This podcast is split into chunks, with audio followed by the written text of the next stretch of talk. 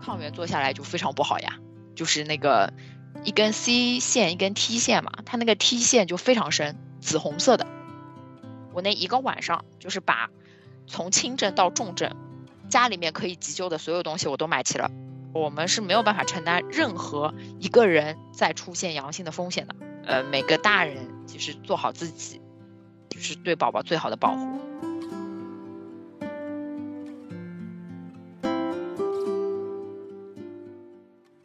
大家好，欢迎收听博士电台，我是主持人老罗。不知不觉啊，已经到了立夏时节，随着外面气温逐步升高的，还有我们期望疫情早日结束。能够回到往日面对面交流的心情，而在过去的居家隔离时光中，在不能见面的日子里，同事们的身边都发生了怎样的故事？下面就让我们一起进入博士电台疫情期间的特别系列节目《故事胶囊》第二期。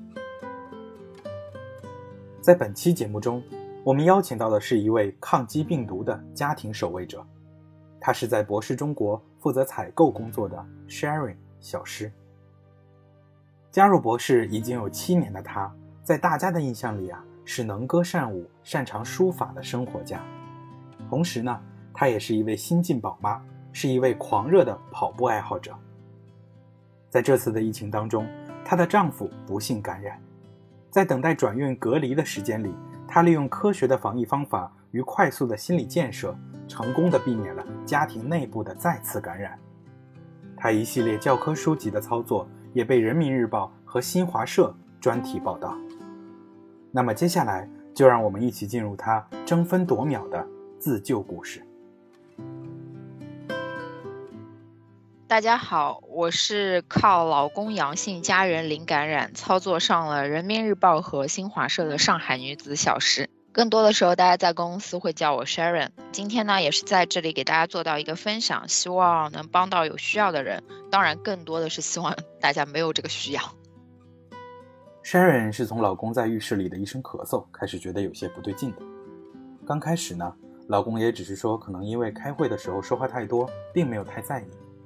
然而过了一天之后，他公司附近的频繁确诊和无症状的新闻，让 Sharon 一家都不得不警觉起来。根据公司的要求呢，他也去做了一次单独的核酸检测。而在等待结果的同时，Sharon 发现老公已经开始有从咳嗽慢慢发展到低烧的症状，所以她便主动向居委索要了抗原进行自测。而抗原自测的结果并不是特别好，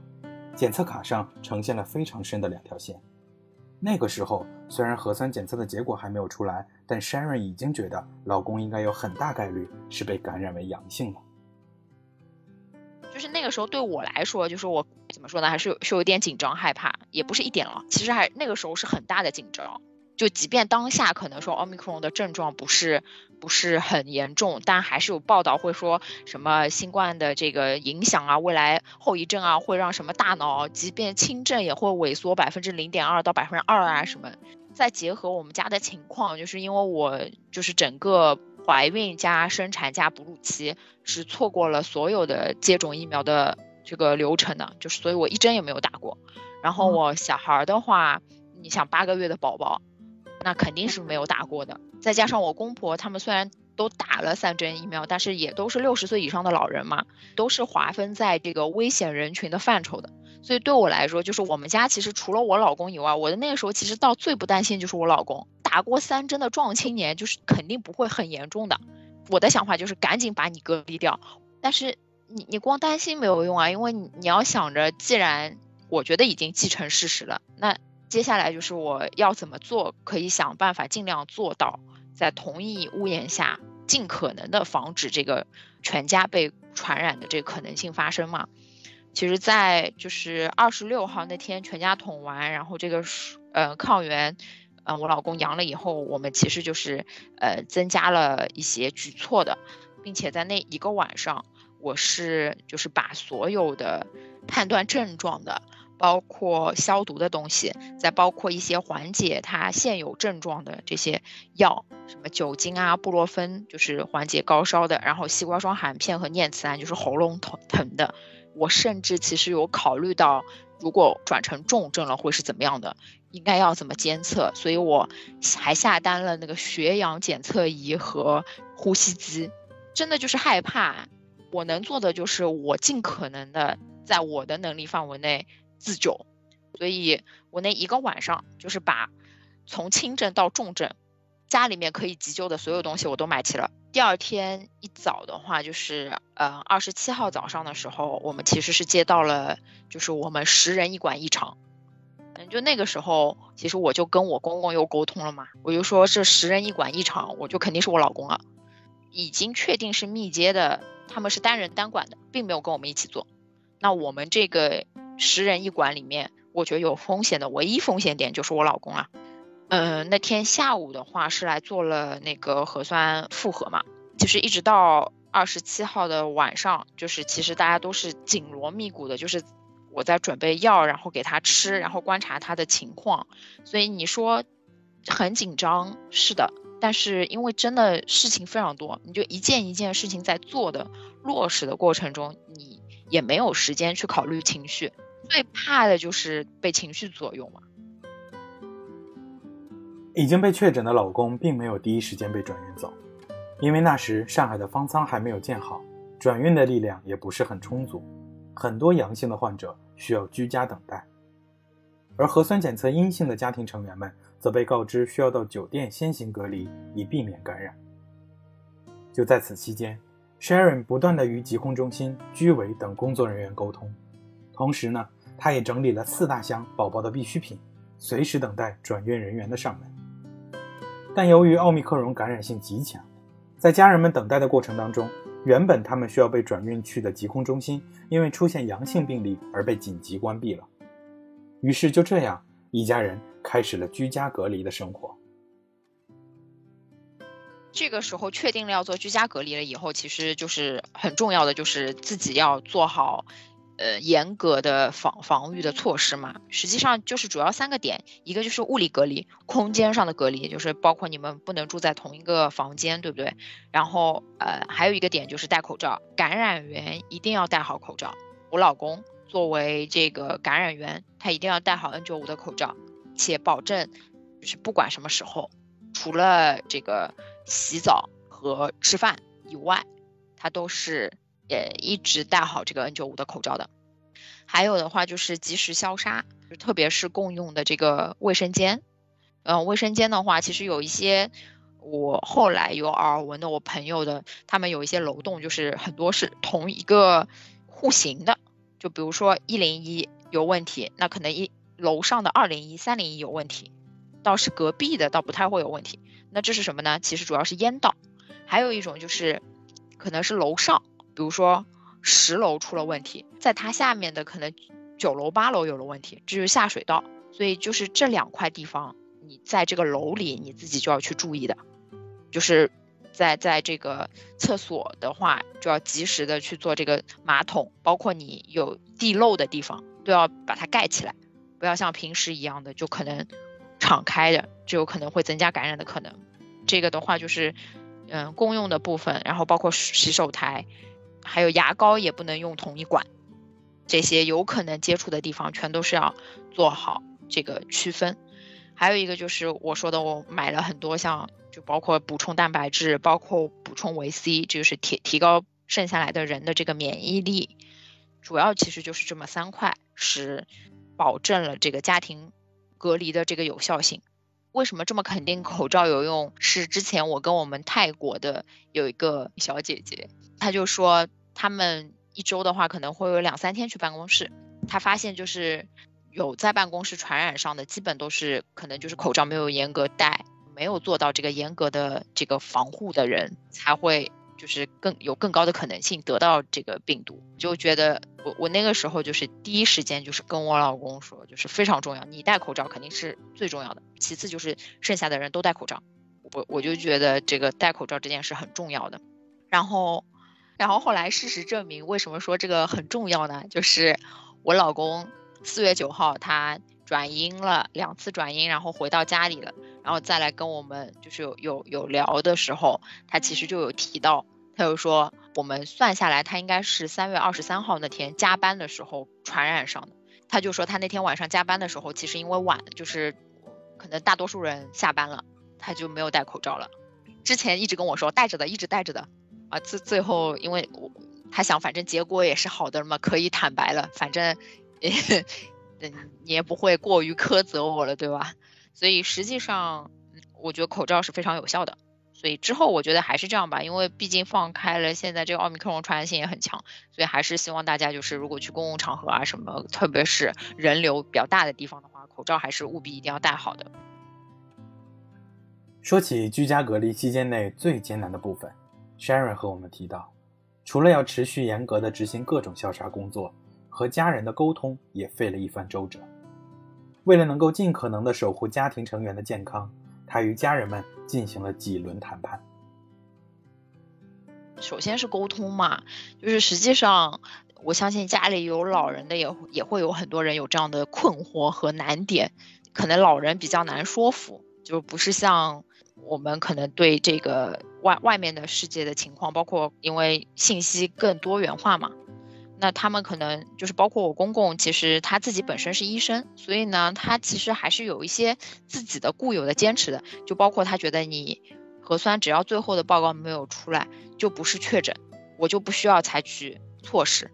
而且他那个时候还有一个点很有趣，就是我老公其实是发烧嘛，然后我那个时候其实是看所有的这些小红书啊什么，就国外的那些病例的分享，他们给的意见都是说先处理症状。先把症状压下去，就是防止它变成重症。但我公公就是他不愿意让我老公吃退烧药，因为他觉得这样的话你可能会掩盖症状。其实这个点我是我我就跟他说，我说为什么人家本来说怕掩盖症状，是因为怕你瞒报嘛？那我们现在已经全都报告过了，就是记录在案的阳性病例了，就没有什么隐瞒的可能性了。那我现在就是要做的就是积极的治疗我自己目前的症状了。其实这个事情也确实没有这么容易。后来是其实有两件事情，还有一件就是我公公也不是特别一开始也不太愿意戴口罩，他觉得在家里面，然后我老公既然已经隔离了，为什么要戴口罩呢？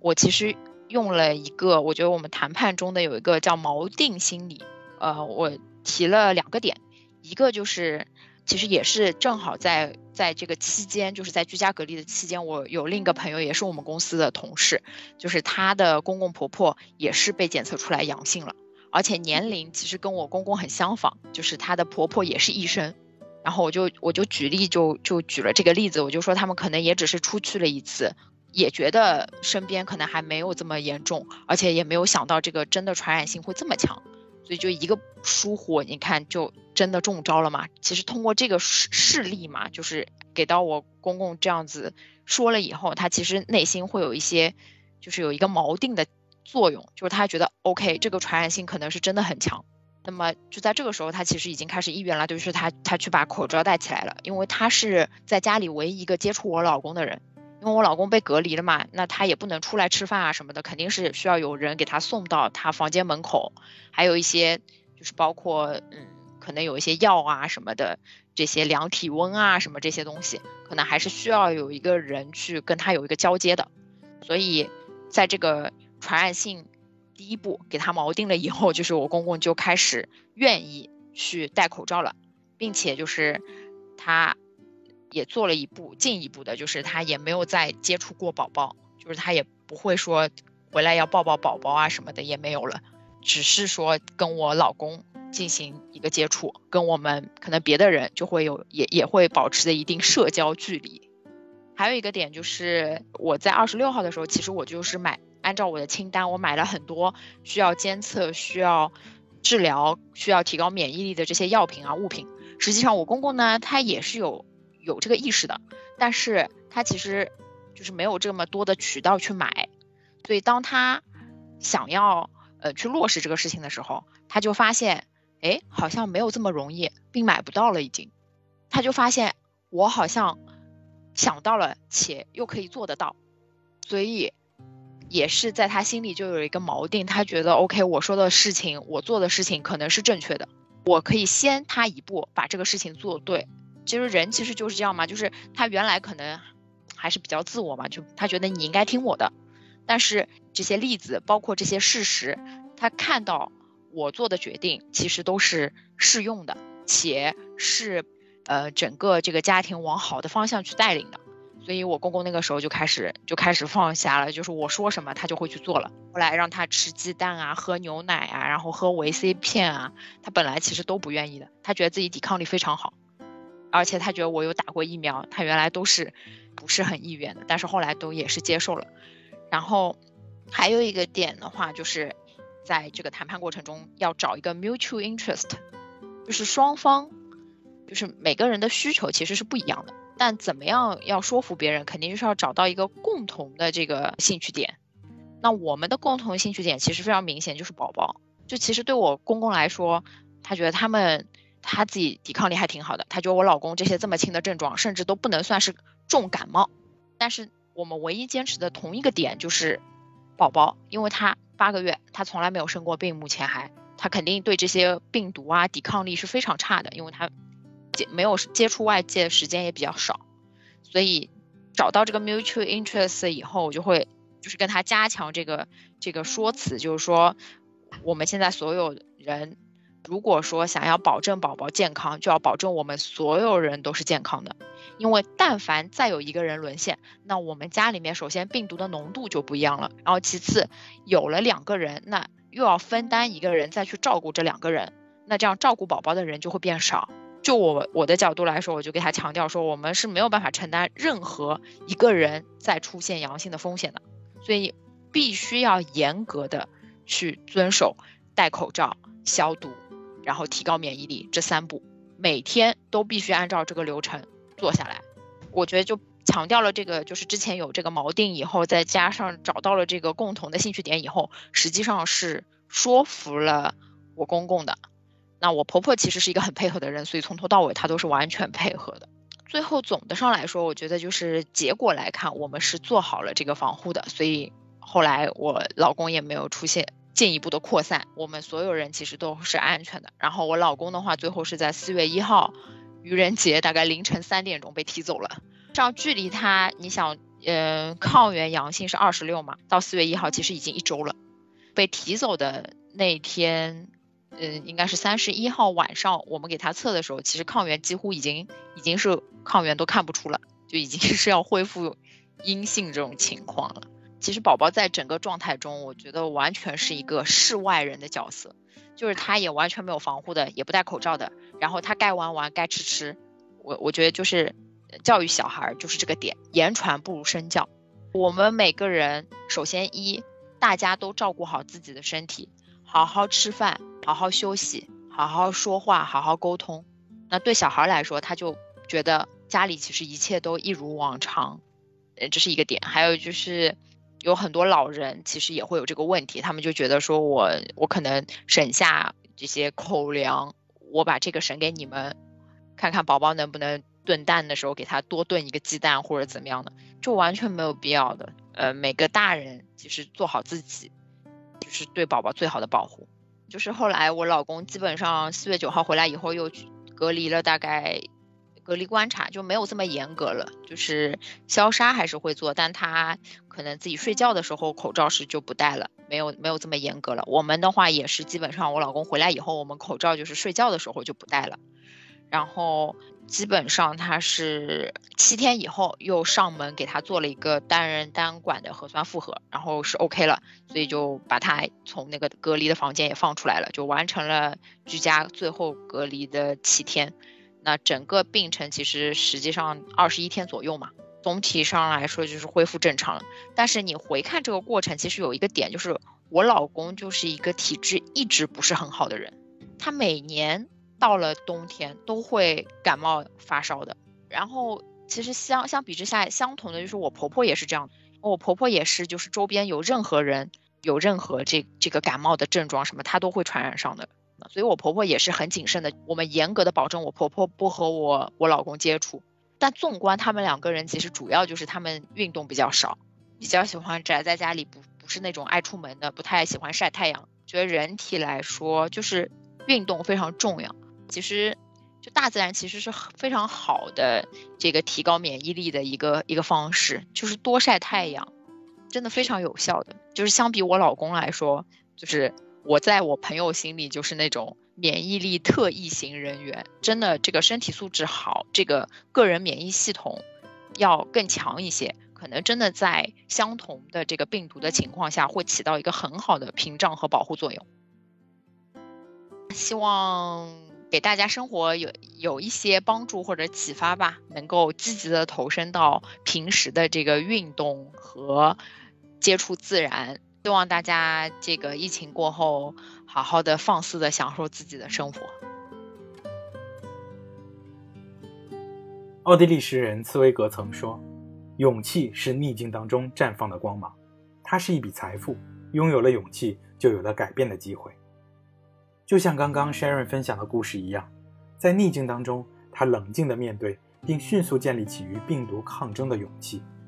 他严格遵守科学的防护方法，有效阻止了家庭内部的传播，从而改变了一家人的命运。